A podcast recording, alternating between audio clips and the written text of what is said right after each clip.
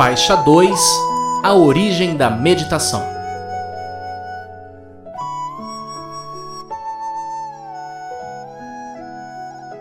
Na tradição ocidental, meditar é apenas sobre algo.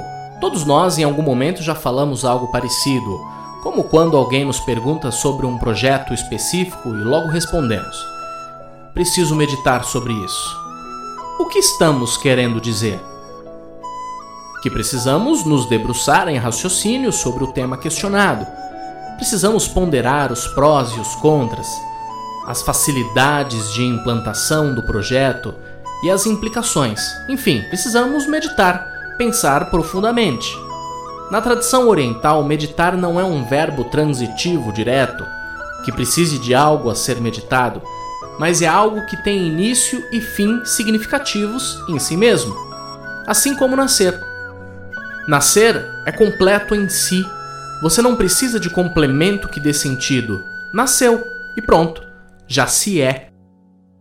Meditar segue a mesma regra no Oriente.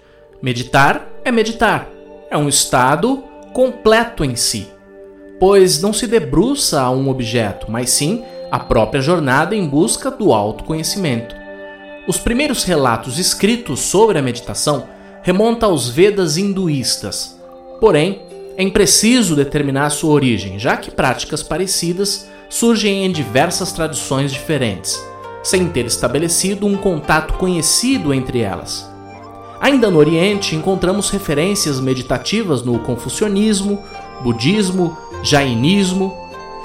Filon de Alexandria, filósofo judeu helenista, em suas práticas, adicionava exercícios que lidavam com a concentração e atenção. Encontramos referências à meditação até mesmo na filosofia grega, com Plotino, filósofo do neoplatonismo, tinha práticas de meditação em seus ensinamentos.